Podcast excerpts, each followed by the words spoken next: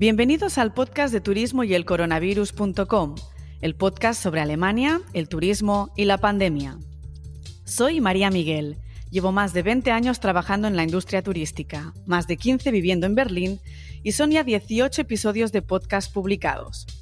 Por aquí pasan los actores y actrices que están detrás del telón en esta industria de los viajes. Grandes profesionales que consiguen que de un producto, un destino y un viaje salga una experiencia inolvidable. Personas que me han acompañado en mi trayectoria profesional, personas a las que me ha encantado conocer y que quiero compartir contigo. Hoy está con nosotros José Antonio Rodríguez Priego, responsable de la delegación alemana de IFEMA. IFEMA es un consorcio constituido por la Comunidad de Madrid, el Ayuntamiento de Madrid, la Cámara de Comercio e Industria y la Fundación Monte Madrid con el claro objetivo de conectar. Anualmente suelen organizar más de 700 ferias, congresos y eventos de ocio. Después de cancelar por segunda vez Fitur en enero, IFEMA se atreve con una edición presencial del 19 al 23 de mayo. José nos cuenta sobre ello. Disfrutad el episodio. Buenos días, José. Bienvenido al podcast de Turismo y el Coronavirus. ¿Qué tal? ¿Cómo estás? Buenos días, María. Pues bien, dentro de las circunstancias en las que nos encontramos, eh, lo mejor posible y con la positividad de siempre, esperando que esto mejore lo antes posible. Fenomenal, así es. José, ya sabes que hoy el tema va a ser principalmente Fitur, que lo tenemos a puntito de caramelo. Y también sabes que el sector turístico está ansioso de que todo se reactive. De, hecho, muchos somos de la opinión que hay recursos suficientes para poder organizar eventos seguros. Pero sigue habiendo todavía mucha incertidumbre y muchas restricciones que no nos permiten avanzar. Cuéntanos em, en qué momento decide IFEMA apostar nuevamente por eventos presenciales, porque creo que Fitur no es el primero. No, efectivamente. No, no, hemos celebrado este año en marzo un salón de hostelería, HIP, y eh, Stampa, que es una edición eh, similar a Arco, más pequeña, más reducida, eh, pero ya ha habido dos eventos que se han celebrado con total seguridad y sin ninguna consecuencia, bueno, preocupante. Entonces, es cierto que el año pasado pilló todo un poco por sorpresa y hasta que se han podido implementar los protocolos necesarios, pues hemos necesitado tiempo, en el momento que han estado disponibles es cuando IFEMA ha decidido que se podían celebrar con total seguridad. Genial. Eh, ¿Cómo se han llevado los protocolos COVID-19? Eh, bien, eh, existen una serie de puntos que son los que IFEMA tiene bajo control. como sabes, los pabellones tienen una altura importante, lo que permite que el aire circule y el sistema de climatización y de ventilación que tenemos renueva el aire tres veces cada hora, con lo cual eso es una garantía de que se va a respirar siempre aire puro, aire limpio y bueno, eso garantiza en parte seguridad. Por otro lado, eh, se hace un esfuerzo especial en desinfección y en limpieza, como es lógico, eh, y a la hora de hacer la distribución de stands se amplían los pasillos, eh, hay un sistema de control, de monitorización de aforo eh, para evitar que en cualquier momento se produzca una aglomeración. Eh, se va a evitar en todo momento que haya colas, por ejemplo, para, como ocurría otras veces, a la hora de sacar un ticket. Ahora va a ser todo digital, no hay posibilidad de comprar una entrada en la puerta como antes. y eso permite también en las entradas digitales la monitorización de aforos, eh, diferenciación de entradas y de salidas, bueno, una larga serie de medidas que son las que van a permitir que se puedan celebrar de forma segura. ¿Y, las medidas que se han llevado a cabo para expositores y visitantes, cuáles? Eh, Hay que hacer PCRs, eh, test de antígenos. en el caso de las dos ferias que hemos celebrado no se ha hecho. También es cierto que son ferias en comparación con Fitur muy de ámbito nacional y ahí no ha sido, no ha sido preciso. En el caso de Fitur, sí que efectivamente eh, quien no pueda presentar una PCR negativa de menos de tres días, de 72 horas, eh, tendrá que pasar por el pabellón 4, que es donde se hace una instalación para hacer test de antígenos a todo aquel que quiera acceder. Es una medida, bueno, pues eh, costosa, pero en este momento es necesaria. ¿Y cuál es el precio que tiene que pagar el expositor o participante? Ahí no te sé decirte, puedo enviar la información, no sé si, si tendrá algún coste. En Alemania sé que se cobra al visitante extranjero, no al, nacional. Y en el caso de Fitur eh, tengo la información de que se van a hacer test, pero no tengo información sobre, sobre precios. Te la pasaré en el momento en que, en que me llegue. Fenomenal. Em, ¿Y cómo se presenta Fitur en el, en el, aspecto de la participación? ¿Cuál es el porcentaje versus el 2019, por ejemplo? Pues mira, calculamos que será aproximadamente un 50%. Un 50%. Eh, la edición del año pasado, que fue en enero y se pudo celebrar, fueron unos 70.000 metros cuadrados netos y este año llevamos en torno a 38.000, o sea que es aproximadamente un 50%. Y la previsión que hacemos de visitantes eh, se habla de una cifra de 50.000. Esto hasta que no ocurra la feria, hasta que no pase, no podremos comprobarlo. Pero eso se calcula unos, con unos 50.000 visitantes, que es aproximadamente la mitad de una edición habitual. Ok. Em, de ese 50% de participantes que viene, ¿qué proporción es internacional? Esa es la gran pregunta. Eh, confiamos en que sean los más posibles. Eh, desde luego, dentro de la Unión Europea será la mayoría de los internacionales. Eh, el Ministerio de Turismo, el Gobierno de España, em, ha emitido un comunicado por el que cualquier asistente a Fitur está declarado como trabajador esencial para que se agilicen todos los trámites que se necesiten para poder llegar al evento. Eso no supone que no tengan que presentar eh, una prueba PCR, bueno, todas las medidas sanitarias que sean necesarias o visado en el caso de quien necesite visado, lo seguirá necesitando igual. Es simplemente una declaración de, trabajador esencial para que no tenga, para que se agilice su proceso de entrada. Exacto. si me estás diciendo que es la gran pregunta, es porque todavía estáis aceptando participación por parte de posibles expositores, sí, deduzco. Sí, sí, por supuesto. Eso ocurre en todas las ferias hasta el día antes de la feria. si hay espacio disponible, sí, es posible participar. No es lo recomendable, pero es posible. Exactamente, es decir, siempre hay unos deadlines, pero eh, es lo bueno del espíritu español o latino que digo yo, que hasta, hasta última hora somos capaces de facilitar las cosas a cualquiera, ¿no? y, también que, somos buenos vendedores, que al final nos interesa, nos interesa un poquito más para los ingresos y los volúmenes. Exactamente. Y, me puedes decir, por ejemplo, cuál es la participación internacional hasta, hasta día de hoy? ¿Se ha animado mucha gente? Eh, sorprendentemente, sí. Eh, cifras, justo las he solicitado pensando en esta conversación que vamos a tener. Eh, solicité ayer una actualización de datos, no he recibido nada hasta ahora. El momento, de hecho, es que ni siquiera está publicada nota de prensa con datos de participación. Yo creo que están esperando hasta el último momento. Pero lo que sí tengo controlado, que es la parte de Alemania, Austria, Suiza, sorprendentemente hay más de lo que yo hubiera esperado en un primer momento. Tenemos participación austríaca como otros años. Eh, es lógicamente más pequeña que en otras ediciones, pero sigue habiendo un grupito de, de austriacos. Eh, en la parte de tecnología hay también varias empresas que también tiene lógica, tiene sentido, dadas las circunstancias que vivimos, pues todo lo que sea digitalización es, es, necesario y bueno, pues tiene, hay bastante interés. Entonces ya te digo, es más de lo que en un momento yo hubiera podido esperar. Genial, suena muy bien entonces.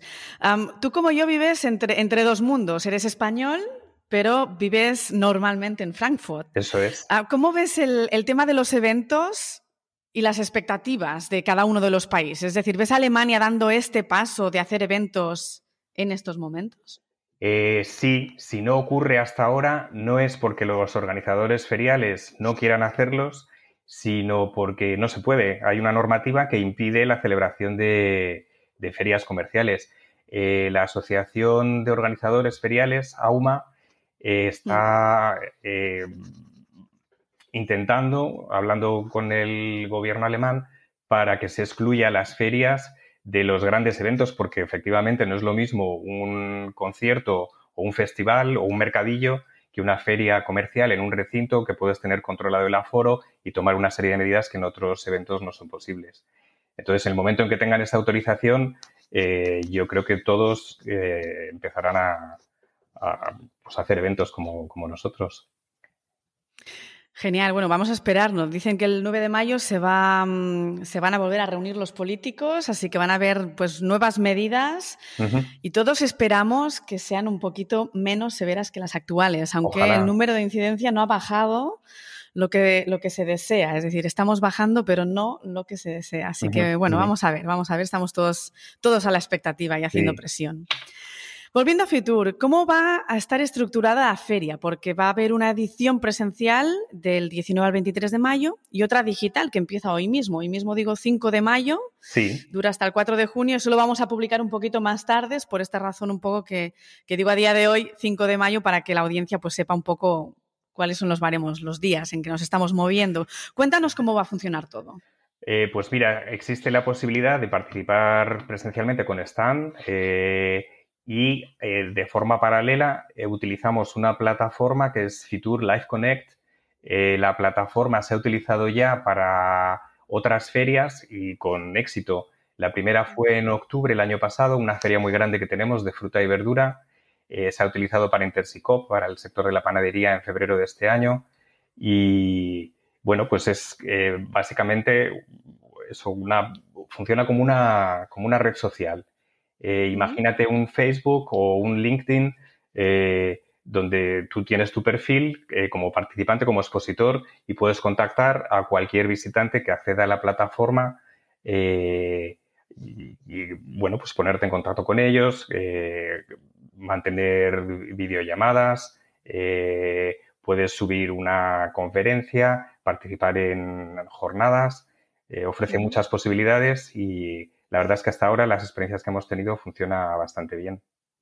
¿Es una plataforma que habéis desarrollado vosotros? No es nuestra propia, es hay distintos eh, proveedores de este tipo de plataformas. La nuestra es eh, Swapcard. Eh, y CEMA está trabajando en una plataforma que va a ser propia y que, bueno, que va a ser la que se utilizará en el futuro. La parte buena de este, este formato digital, tú imagínate que en una feria presencial tuvieras acceso a la base de datos de todos, todos los visitantes que asisten a la feria. Eso es imposible. El organizador nunca te da ese listado y, bueno, pues dependes un poco de los contactos que tú hagas antes o de quien pase por tu stand. Eh, en la plataforma sí que puedes ponerte en contacto con todos los visitantes que se hayan registrado. Puedes hacer un filtro por eh, sectores, por productos, por intereses y al mismo tiempo funciona con eh, inteligencia artificial que te propone contactos que puedan ser interesantes para ti en base a tu perfil o a otras búsquedas que hayas hecho. O sea que es realmente muy interesante y ofrece otras posibilidades que la feria presencial no. ¿Es una plataforma también en forma de app o solamente es a través de PC o de portátil? No, eh, funciona de ambas formas. Te puedes descargar eh, la app o en cualquier navegador. Fenomenal, perfecto. Hemos hablado del futuro actual de este año. ¿Habrá un futuro en enero del 2022? Sí.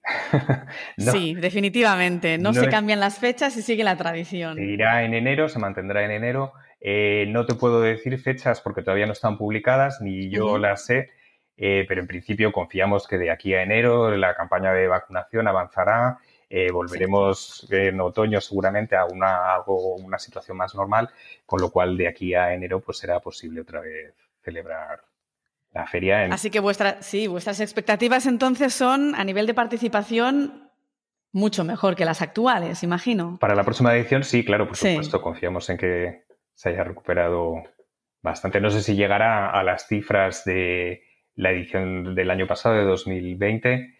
Eh, ojalá, ojalá lo cierto es que yo dudo, ¿no? Porque pienso, al final sí que la situación sanitaria estará mucho mejor, estaremos más animados. Ahora también estamos en un año que es muy negativo, es muy difícil avanzar para las empresas, pero la situación económica de las empresas no será para dar saltos de alegría. Es decir, ¿hasta cuándo vamos a poder aguantar así y, y cuándo van a empezar a generarse ingresos con una rentabilidad segura. Entonces, eh, teniendo en cuenta que para una empresa, para una pyme, la participación, viaje y todo es mínimo 12.000 euros, en enero vamos a ver qué ingresos se han generado hasta finales de año para poder emitir esos, esos gastos. Eso es, de ahí es donde los gobiernos, eh, lo deseable sería que cualquier empresa, cualquier pyme tuviera el apoyo de su gobierno con las ayudas necesarias para poder mantenerse a flote hasta que todo vuelva a funcionar como ocurría antes de la pandemia.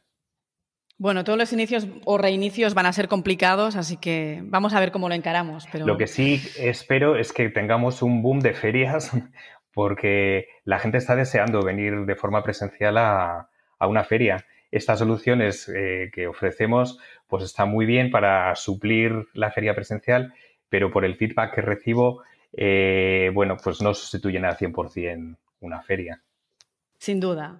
Y de hecho te iba a preguntar, eh, ¿crees que la versión digital que lanzáis ahora en Fitur se va a quedar en las próximas ediciones? Sí, sí, sí. Eh, IFEMA ha presentado recientemente un nuevo logo, una nueva marca y su estrategia de futuro. Y la estrategia de futuro se apoya en dos pilares, que son por un lado la internacionalización y por otro la digitalización.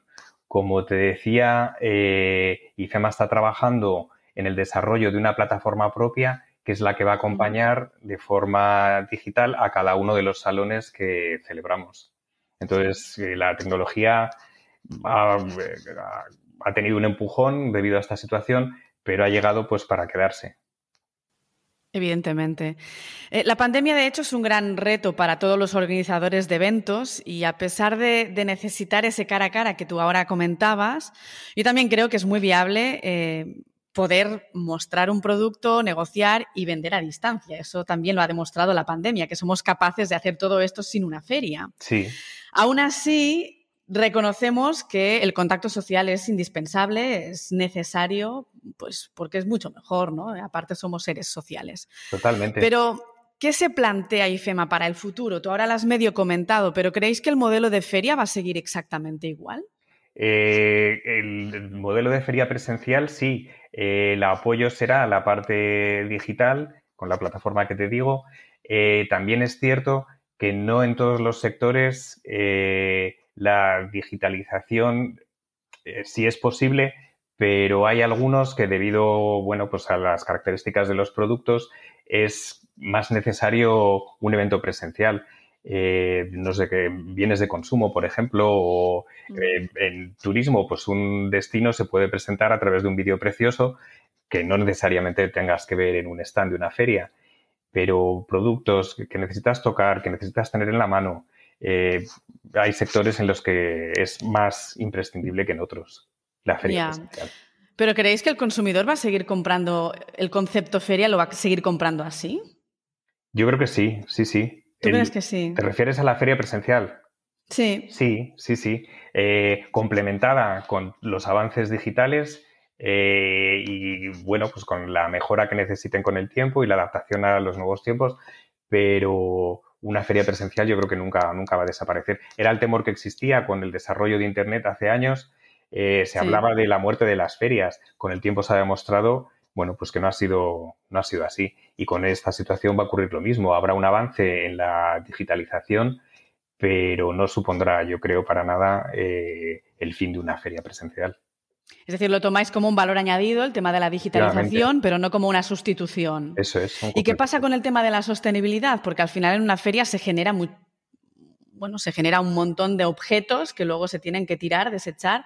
En ese aspecto, IFEMA está, por ejemplo, haciendo una reconstrucción de todo lo que es sus materiales o, bueno, el tema sostenible, ¿cómo, cómo funciona ahí ahora? Eh, tenemos un departamento dedicado justo a, bueno, pues que la celebración de una feria sea de forma sostenible, eh, con reciclaje de, todos los residuos, reaprovechamiento de materiales de stands, eh, los pabellones con energía verde, eh, bueno, pues eso es un, no de ahora, ya viene de, hace tiempo, eh, bueno, pues eso es la implementación de una serie de medidas eh, para calificar a nuestro recinto y nuestras ferias como sostenibles.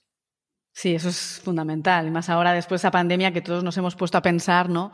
Cómo podemos reactivarnos y cómo podemos hacerlo un poquito mejor, porque al final éramos, eh, bueno, seres que, que, estaba totalmente supeditada a una operativa muy estresante y ahora de golpe hemos tenido tiempo para pensar en cosas que nunca habíamos tenido tiempo y que, y que realmente son importantes para el futuro de nuestras vidas y para nuestra calidad de trabajo, en realidad. Así es, así es.